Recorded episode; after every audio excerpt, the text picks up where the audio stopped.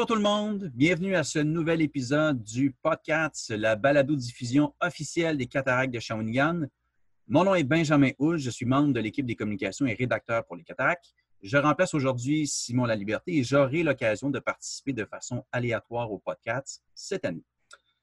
Aujourd'hui, à l'occasion d'une émission exclusivement en anglais, j'ai l'occasion de m'entretenir avec un ancien joueur des cataractes, natif de Dallas au Texas, mon invité a joué pour les Cataractes lors de la saison 2012-2013, GC Campagna.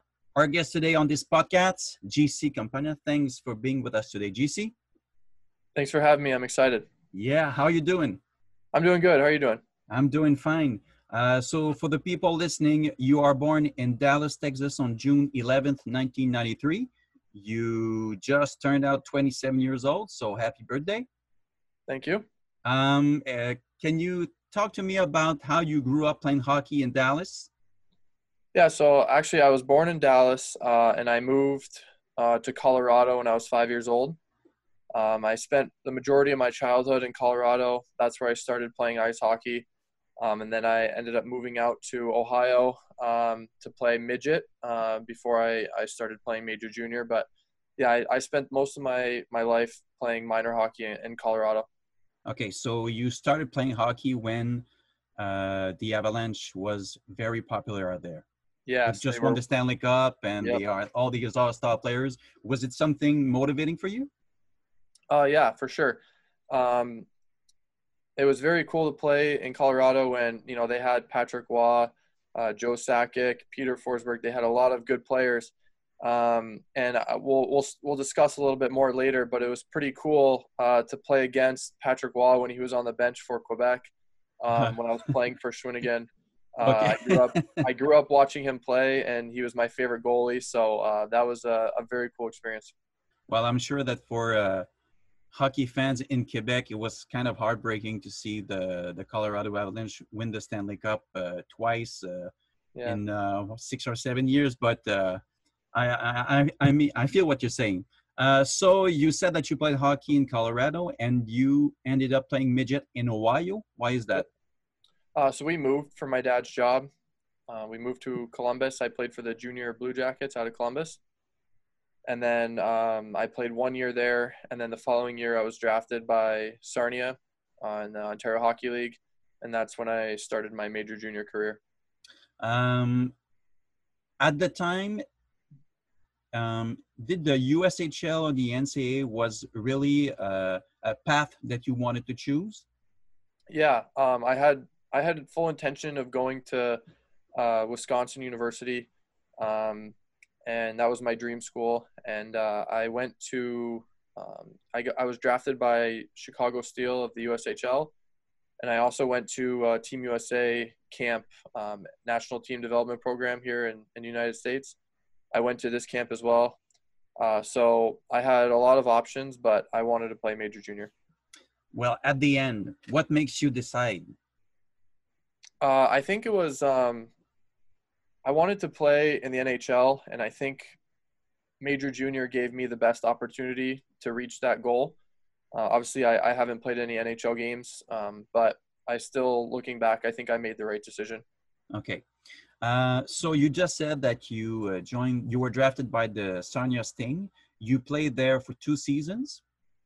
And uh, during those two seasons, I think it was in your second year, you had a chance to play with Nail Yakupov and Alex Galchenyuk. Um, how dominant were they in that in that team?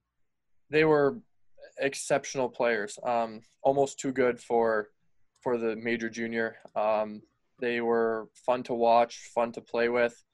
Uh, people from Quebec obviously know Galchenyuk yeah. uh, the most. He spent a lot of his career with with the Canadian, so uh, it's it's good to see he did well, and I think people really liked him. Um, I would have liked to see him have some little a little bit more success yeah. with the Canadiens, um, but I'm I'm sure he's happy now uh, where he's at, and he was uh, just an incredible player. Um, obviously, Yakupov goes first overall, Galchenyuk third overall. So the top of the two of the best players in junior at the time.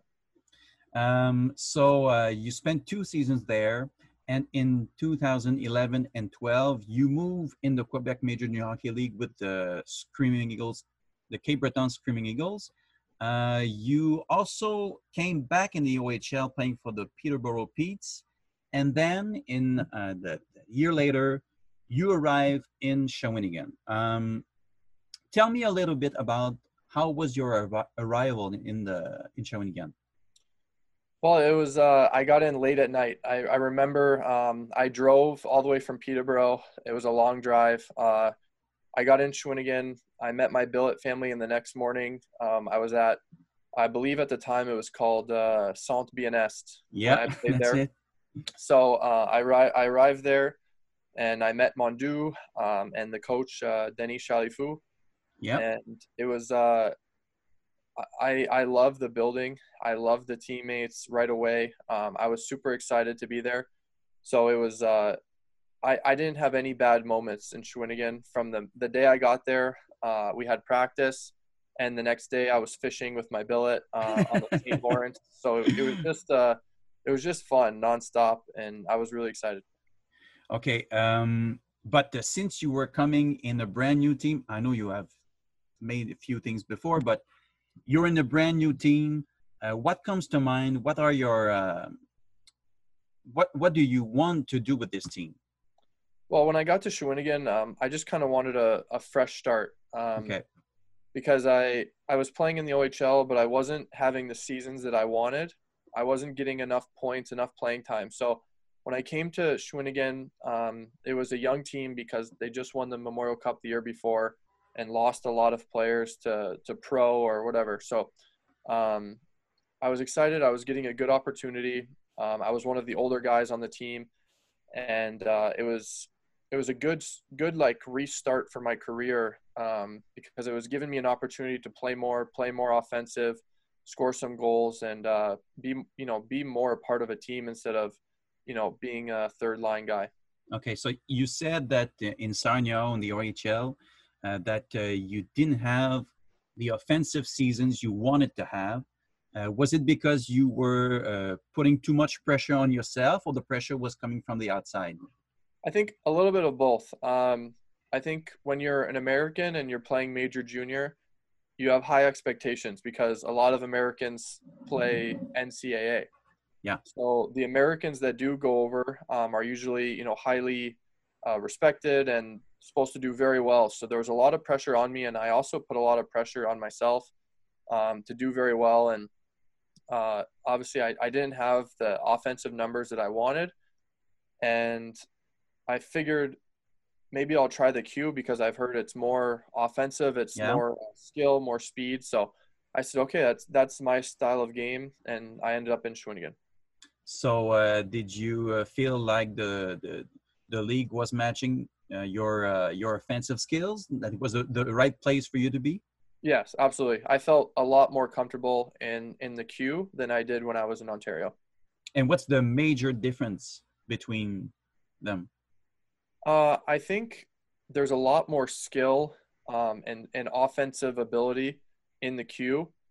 Um, whereas the O, you have it's more uh, you know fourth line guys are are, are grinders yeah, grinders, third line guys in between, and then you know first line guys are skill. Where in the queue, it's possible to have a, a third line guy who is very skilled and still offensive. You know, he's just on a good team, so he's playing third line. Okay, um, you are uh, around six feet four inches, over yep. 200 pounds. Uh, do you feel like uh, the body you had um, was uh, an advantage for you I, I think yes and no. I think when when people saw my size, they wanted me to be a a tough guy, a fighter, a grinder. Yeah. Um, but my my offensive skill set is more scoring and and uh, agility. So okay. I think my body helped me with being good offensively. But when other people were watching me, they wish I was a little bit more physical or fighting. Uh, you know, playing more tough of a style of game which it was not really the style that I was yeah. I was hoping to play. And when you grew up playing hockey, and even in uh, junior hockey, uh, who were you looking up to? So uh, Mike Modano was my okay. favorite player. Um, I was obviously I was born in Dallas. He's a big yeah. Uh, Dallas star. So Mike Modano was my favorite player. Um, and then as I got older, um, I liked Pavel Datsyuk, Evgeny Malkin. Uh, so more, you know, European style. Yeah. A little bit more skilled and. When you you think about Modano and uh, Malkin, you see big guys, but with uh, so many uh, talent and uh, skills. Yep. Okay. Uh, so uh, with Shawinigan, uh, just like you said, you were a veteran. I mean, you had experience in hockey. Uh, that wasn't the case for a lot of players that year. Uh, in fact, over 40 players played with Shawinigan that year. Um, but you ended up uh, with 18 goals, 11 assists, 29 points, second in goal scoring, 13 points. Uh, so uh, you managed to be a real uh, offensive threat out there. Yeah, and I um, I played on a pretty good line. I played with uh, Frederick Gaudreaus. Yeah, we played some some games in the National Hockey League, and then uh, Peter Sakaris was um, also my other line mate. So we I I think he's playing pro as well actually, uh, still. So um, you know if you look at the top five guys on that team, when you look at the points, I believe it was uh, Peter Sakaris, Gaudreau, myself, and then you had uh, Zlan Labe, who signed an NHL contract, yep. and then um, Arsenault, who uh, he's also played a lot of pro games. So um, our our top five were pretty pretty solid players. Um, it was just we had a lot of young guys around us, and I think they were learning. And you know, as you see, then as those guys got older, their team started to get better, and Shawinigan started to be to be good again and, and moving yep. up the standing. So it was just unfortunate. I came in at a year where we were kind of in a rebuild. Um, yeah. After winning the Memorial Cup, you rebuild and you start to get, you know, older and better players again. So, um, you know, even though we had a bad record, I still enjoyed playing there, and and I still had some good players to play with. So, um, you know, I it, I wish we could have been better, but I still enjoyed my time. And when you're a veteran player uh, during a rebuild season, uh, what are your advice for uh, for younger players? Uh, mostly just you know do the right things, um, work hard. Uh, you know don't don't go out too much. You know don't party. Don't get involved with too many girls in Quebec. Just uh, you know just enjoy your time, but it's it's a short time. It's five years, yeah. but it, it goes by like it feels like one or two years. So you have to be focused and and and have fun, but do your job. You know, um, if you want to move up, if you want to play pro, it's it's not easy to get to pro. So the younger players is you know stay focused, have fun, but but work hard at the same time. Would you say that every day at the at the office is a, a learning experience? Yeah, and even um, till this day now, like in pro, I go to the rink and I'm still learning. I'm getting better, and um, you know I think even if you look, I think even if you look at Crosby, yeah, still learning the game when he you know every day he goes to the rink it's it's his goal is to get better. It's not just happy happy where he is. So if the best player in the world is still trying to get better then you know i'm still trying to get better too. Of course. Um, even though you said that it was a tough year from a standing point of view but you said that you uh, have uh, you had a great time in Shawinigan. What are your best memories with your teammates that year? Oh well, um, I think one of my best memories, obviously, I'd have to take away with my teammates. Uh, we were in we were in Saint John. Uh, Huberdeau was with Saint John. They were a very good team. Yeah. And we were on a losing streak, so we went to Saint John. Um, we hadn't won a game in a long time, so we ended up winning in Saint John. And we were packing up the bus, and we hear the board the the sticks being hit on the boards and the whistle so we were we were confused. You know, we're leaving for the game. We go out and we look, and Saint John is going back and forth on the ice, um, doing like suicide skates. Yeah. And we were like, "This is crazy." You know, uh, Huberdeau is going to be in the NHL for sure. He's you know yeah. probably one of the best players in our league right now, and he's going back and forth because they just lost the game. Um, and then another funny story leading to this. Uh, we had a player. He was a rookie, uh, Raphael Girard. Yeah. And uh, after the game, we we went up to the older guys went up to to Denny Chalifoux, our our head coach, and we said, "Hey, Denny, um, in a little bit, we're on the bus now. We're driving home. In a little bit, we're gonna uh, send a rookie up and ask if we can stop for beer, and we want you to be really really upset with him." So we send Rafi up. Uh, we said, Gerard, go ask for beer. So he gets to the front of the bus and he says, Hey, coach, um, do you think we could stop for beer because we just won? And the older guys want some beers. And Denny Chalifoux says, Stop the bus right now. Stop the bus. He goes, I don't I don't want players like this on my team. We just won Oh my one God. game. He goes off the bus. So he stops the bus. He puts Gerard outside the bus and uh and we drive maybe five feet. Um Oh You my know, God. five feet. We stop the bus and we hit the horn and all of the guys are at the front of the bus and giving them a big hug. You know, it was like oh my kind God. of like a, a rookie, you know, just a prank, nothing too serious, but it was just, it was just funny. Uh, I'll never forget that. We all had so much fun, and he he took it and he was laughing. Um, he was like, I was so scared, I didn't know what was going on, but this is something that was, uh, it was just something that brings you know your team together and makes it more close because it was a tough season. Um, but we had fun as a group, you know, because if you don't have fun and you're losing, it's it's terrible, uh, terrible season, you know. Yeah. Uh, you just uh, talked about Denis Chalifoux, uh, who was uh, was down with that. Uh, tell me exactly uh, what uh, the coaches um, did for you during that season because it was a tough year. Yeah, um, and I think Denny, he was a good coach, and obviously he he was a very good player when he played. Um, so I think he knew the game very well, and um, I think, like I said, for him as well, he it was unlucky for him as a coach his first year to have a rebuild team. You Yeah. know, um, because I think that the way he coached, if he if he coached a team two years before um, the team that Valu had, I think he would have had just as much as success. Okay. Uh, obviously, it's it's difficult to say, but at the same time, uh, Chalifoux knew the game very well, and he was a good coach. Okay. Um, so it was unfortunate that he was with a team that was rebuilding uh, because we had a losing record. Yeah.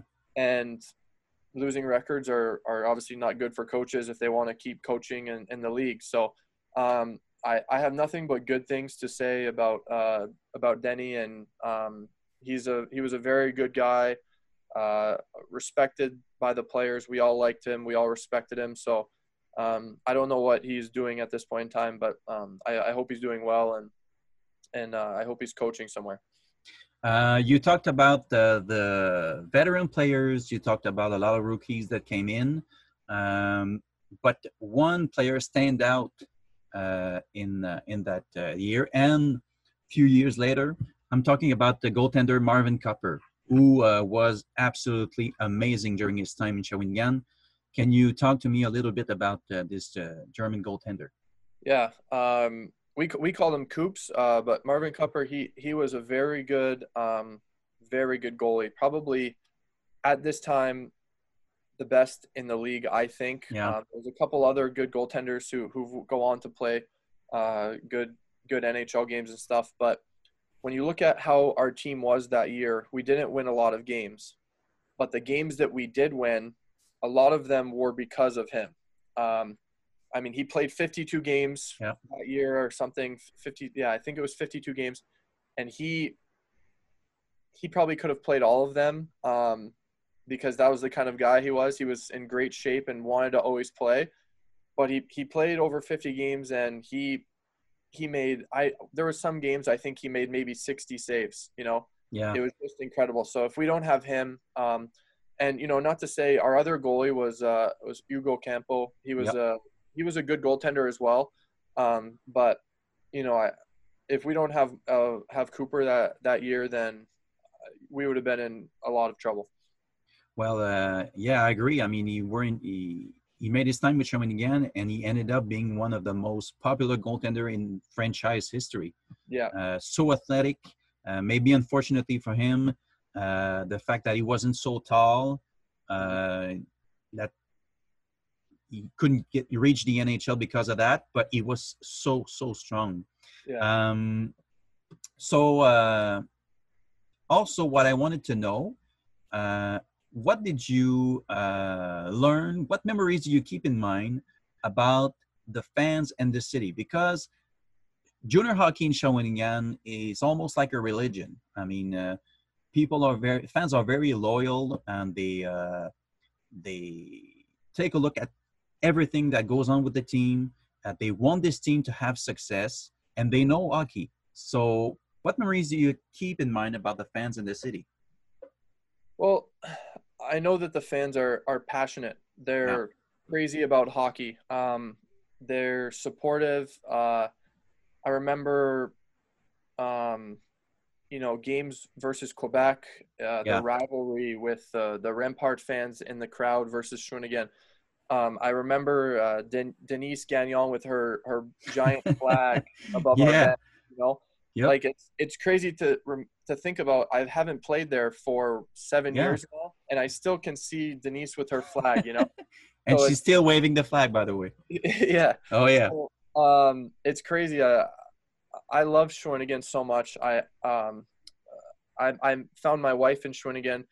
Uh, I have I have connections with Shawinigan. We go back, we visit. Uh, I went down uh, a couple years ago. I went in and, and saw Mondou. Uh, I saw um, LaRouche, the assistant coach. Yeah. So uh, I went in the room. I was talking with them. Like, hey guys, great to see you. It, it's like a family in Shawinigan, and the fans are included in the family. You know, it's when we go out to places, the people know us. Um, they they hope we do well. They're they're cheering for us, and even the season I was there, we were very bad, and yeah. the fans were still supporting us. You know, they want us to win, but they still were at the games. They still, you know, um, want to take pictures with us. They want to they want to get to know us. Uh, and it was it was just one of the best years of hockey I've had in major junior. Um, it was unlike any other experience with with the fans in in the city there. Um, you said that you uh, met uh, your uh, your wife in Shawinigan. So, uh, do you did you learn a few French words during your time in Shawinigan? If you so, do you still speak French from time to time? Yeah. Um, so when I was in Shawinigan, uh, I was really passionate about learning French. Um, I would try to speak all the time. I was getting better. Um, time to time, I still speak French with my wife, uh, just you know, here and there, small words and yeah. um, small phrases and stuff. Um, sometimes some some not so good words that I learned when I was. yeah, but uh, yeah, um, I yeah, I I still try to speak French. Um, and Jade, my wife, Jade, her family is is deep with uh, the cataracts as well. Her her uncle uh, is Andre Pronovost. Okay, um, yeah. So he's he's a big name in Shawinigan. Um, her cousin Anthony Mantha is playing for the, the Red Wings, so okay. um, it's a big hockey family. Yeah, that's what I. Like I said, the the Shawinigan hockey family is is so big, you know. Um, the fans, my wife's family, everything. So it's it's good, and it's uh, I still we we come back, we visit family. Um, you know, we we do a lot with Shawinigan. I follow the games. I try to watch some games online.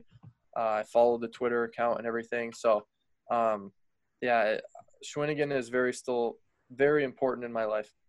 Uh, did you have the chance to uh, to come back to Shawinigan and, and watch uh, a few games at the arena?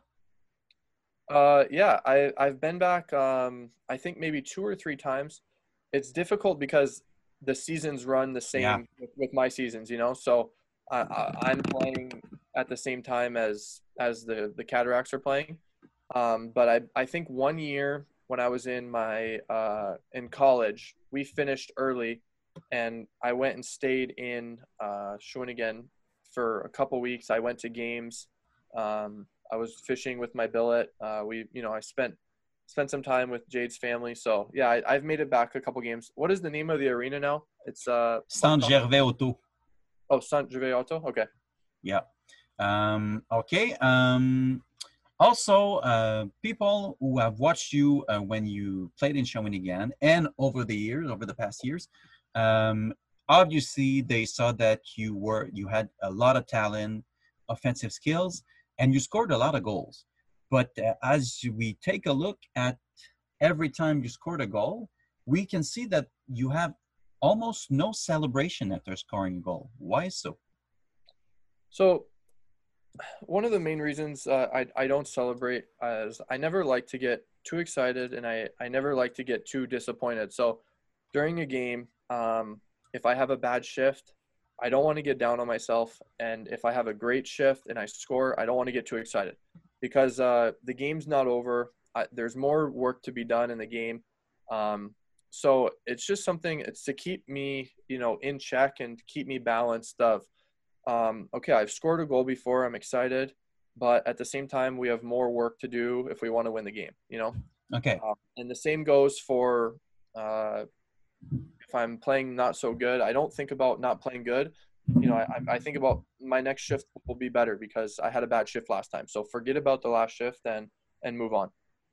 Would you say that uh, that's the, the kind of message that we could send to younger players coming in the league? Because we just saw that the draft, the the the, the Q draft just came a few days ago, and uh, well, that's a lot of pressure for younger players coming in uh, junior hockey.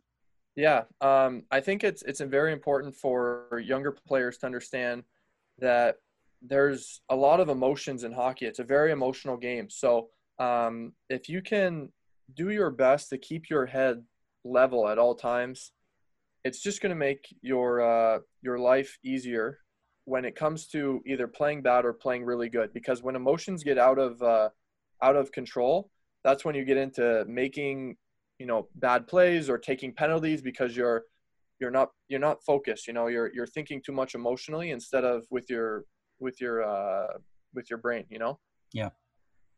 Um, would you consider because I I hear what you're talking about, and uh, would you consider uh, a coaching job in the future? Yeah, absolutely. Um, so I, my goal is to play as long as I can. Yeah. Um, but I was just speaking with this uh, with my wife the other day. If I had an opportunity to come back to Shawinigan as a scout or as a coach or um, you know whatever, yeah, I would definitely definitely love to be a part of the Cataracts organization again. Um, you know, I, I think uh, I have a good relationship with Mondou, um, and he's done a great job with with the Cataract. Um, you know, that built an amazing arena. Uh, brought a Memorial Cup to the city. He's bringing good players. Um, uh, I think the new player Mastro Domenico is that, is yeah. that name? Yep, Michael Mastro Domenico. I think he's going to be a great player, um, and I'm excited to watch what he does for the city. So, uh, yeah, I think the the organization is so, you know, powerful with with alumni and um, everybody loves the everyone who played for Shawinigan. I think loves Shawinigan. You know, so if I had an opportunity in the future to to be a part of Shawinigan again in some capacity, I would I would love to do that. Um, so uh, we just talked a lot about uh, your time in Shawinigan. After the 2012-2013 season, you played three games with the Quebec Remparts, and then you uh, got traded to Moncton, yep. or was it okay? Uh, where you have maybe your bets, your best moments in the queue with almost a point a game. Um, so after that uh, that time in junior, you choose to go to U Sports in Canada. You play uh, in New Brunswick and uh, Prince uh, Edward Island. Uh, tell me a little bit about uh, your time in U Sports. Yeah. Um, so actually, before because you just said Quebec Remparts, yeah, it reminded me of something. Before we move on to the school, um, my favorite memory actually in Shawinigan and I know the fans are going to remember this game when I when I speak about it. We were in Shawinigan. Uh, we were we were down by two goals with a minute and ten seconds left in the third period against the Rempart. Uh, Patrick Roy was on the bench. Uh, I scored I scored one goal on the power play to make it four uh, uh, yeah four to three. I scored again 30 seconds later to make it four four and then the first shift of overtime, I completed my hat trick and I scored the the game winner. And I scored three goals, and I think it was like a minute and and 35 seconds or something. Okay. Um, and I don't know. Someone had mentioned to me they think it might have been the fastest hat trick for Shawinigan in the history of the franchise. I, I'm not sure. Um, okay. I would like to. I would like to double check, but uh, we um, will. We will. Regardless, it was. Yeah. Uh, it was one of my best memories in junior. Um, we the fans were so so loud at this game. Uh, I remember uh, our celebration after the game. It was it was one of the best games to play in the, because even though we were down four to two, we had played really well that game. And the fact that we just came back and, and we won and uh, games like that, when you're not winning a lot of games in the season, you know, are extremely exciting, especially for all the young kids. Um, to beat Patrick Roy's team at home, you know, with a minute something left. So, but anyway, sorry, I just wanted to bring that oh, up. Oh, that's okay. That's fine. Now going on to school, uh, after I came out of Moncton, uh, I had an opportunity to go play pro, um, but I, I, felt it was important to to be a little bit more mature when I went into pro. Um, grow up a little bit. I would rather go into pro at 20, 23, 24 years old than at, at 20. So okay. um, I went and I went and did three years of school. I got my my degree, uh, and then I ended up moving on to play for Adirondack after my my senior year at school. Um, but it was just a good experience. I, I got my degree, so I have it now. Um, it's you know it's in my pocket. I I have it forever. Uh, yeah. So it, after hockey, if I want to get a job away from hockey, I I am, yeah. am able to do that, and uh, it's something that I think going to school, balancing school and hockey, um, you know, living on your own with no billet, uh, taking care of yourself, cooking your own meals, you know, doing your own laundry. Um, that's something that was helping me mature, um, getting ready to go on and play pro when you're when you're really you know on your own when you get to pro. Okay. Um, after uh, your time in the in U Sports, you started playing in the East Coast League on a regular basis. But uh, when you take a look at all the the, the, the stats throughout your time in the East Coast League. Um, we see that from 2017 to 2020, you played in six different teams. And at one time during uh, the 2017 18 season, you played for four teams in the same season. Um, when people uh, see, uh, know that you're a hockey player, sometimes they, they, they think about the NHL, how uh, you know players earning a lot of money, uh, uh, traveling by plane. But in the East Coast Hockey League, that's not the case, and that's kind of a uh, it's a tough league to play in, right?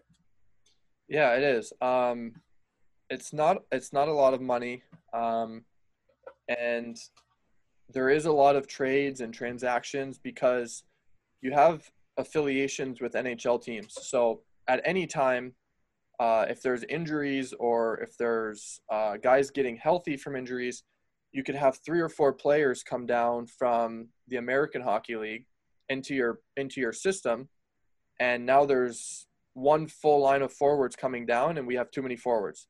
So if you're not on a, an NHL contract or an American League contract, it's possible you're you're traded yeah. right away. Okay. So, um, it was just kind of how it happened. My first year, I was in Adirondack um, we had three guys get sent down. I was traded.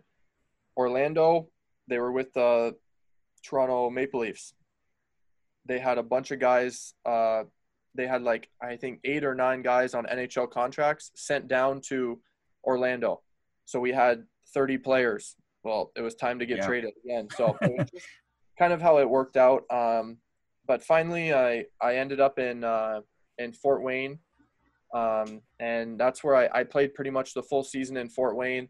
I was called up to the American League. It was when I first started to get comfortable in the league where uh, I was I was having enough points where uh, if a guy came down, he wasn't. They weren't going to trade me. They wanted to keep me, uh, okay. uh, and they were going to trade somebody else.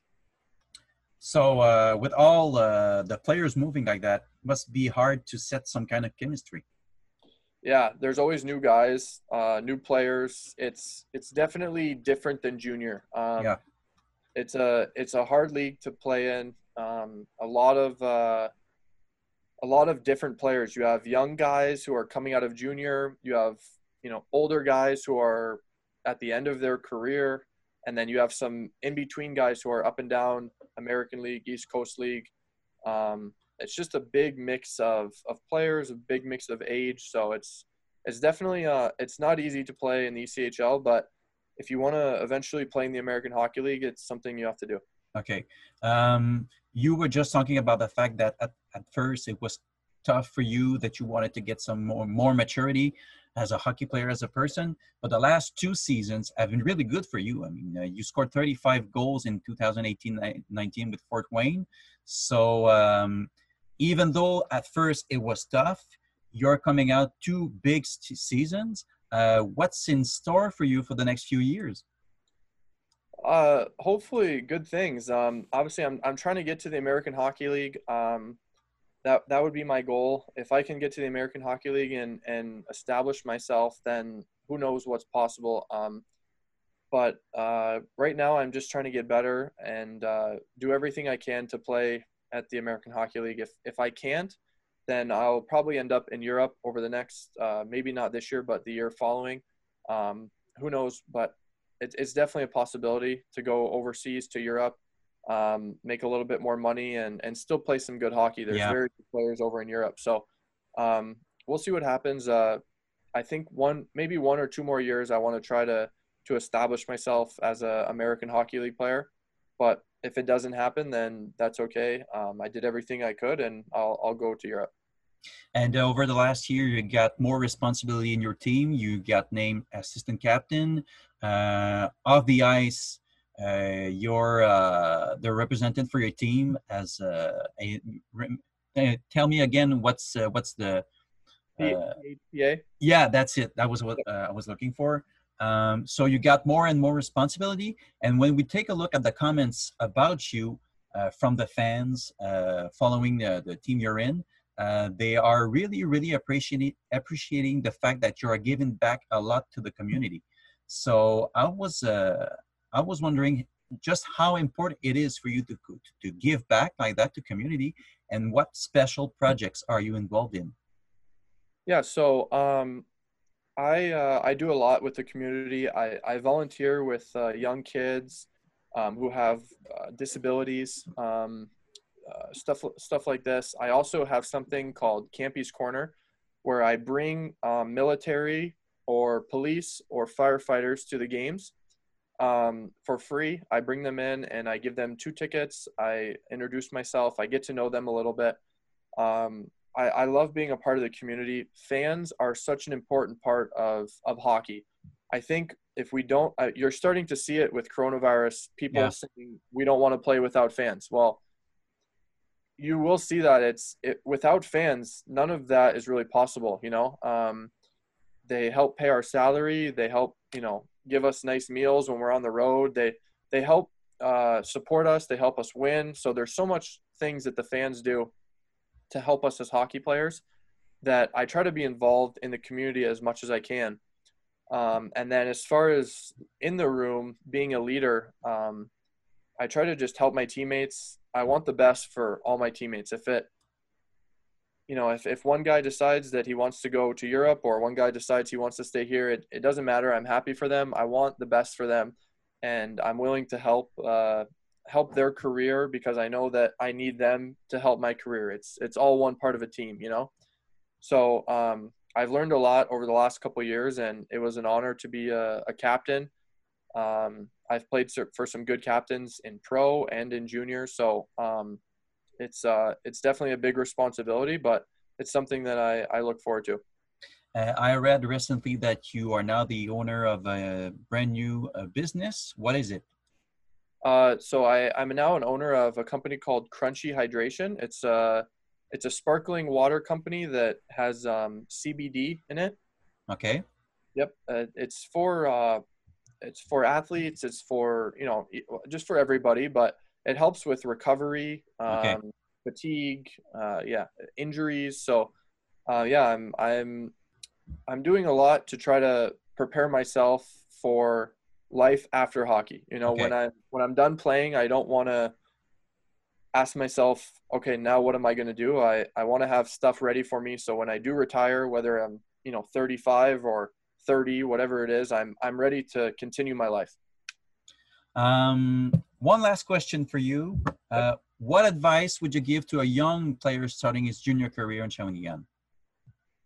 So in Shawinigan, um, I would say that just go and enjoy the time while you're while you're there. Um, it it goes fast, so so don't uh, don't miss any opportunities. You know, um, stay focused, work hard. Uh, it's important to to have fun, but I, I want to to make it clear that you're there to play hockey. You know, in Shawinigan, you're you're a hockey player first. Um, that's that's the most important thing, and be a good teammate. Uh, you know, support your teammates. I know everybody's trying to get to the NHL, and sometimes you can lose sight of uh, being a being a good teammate, being a, a good role model, uh, because you're so focused on getting to the NHL. You know, but what's important for NHL scouts and GMs is they want to know what kind of guy you are inside of the locker room because they watch you on the ice and that's all they see. So when they call Mondou or you know when they call the the head coach, they say, "Well, what kind of person is he? Is he a good person?" So uh, if you can be a good player and a good person, your time in Shawinigan will be very, very good, and you'll have success. You'll move on. You'll get to do whatever you want in your career. Well, that's great advice. GC, thank you so much for taking the time with us today. Uh, wish you all the best and uh, don't hesitate to stop by the Centre Gervais Auto once in a while. You are always welcome. Thank you so much for having me on. Um, it was a lot of fun and uh, go Cats go. All right. Merci beaucoup tout le monde. Donc, c'était le podcast pour aujourd'hui. Et moi, je vous dis à la prochaine. There you go. I th thank you so much, GC. It was really, really interesting. Uh, I I can't believe that you know so much about the team, even though you played uh, seven years ago. I mean, uh, the call on Mastro Domenico was perfect. Uh, the anecdotes, everything you said, uh, really, thank you very, very much. Awesome. Well, thank you very much for having me on, and uh, I appreciate it. And if I'm in Shawinigan, I'll definitely I'll send you a message. All right. Thank you very much. All right. Thanks. Bye. Bye.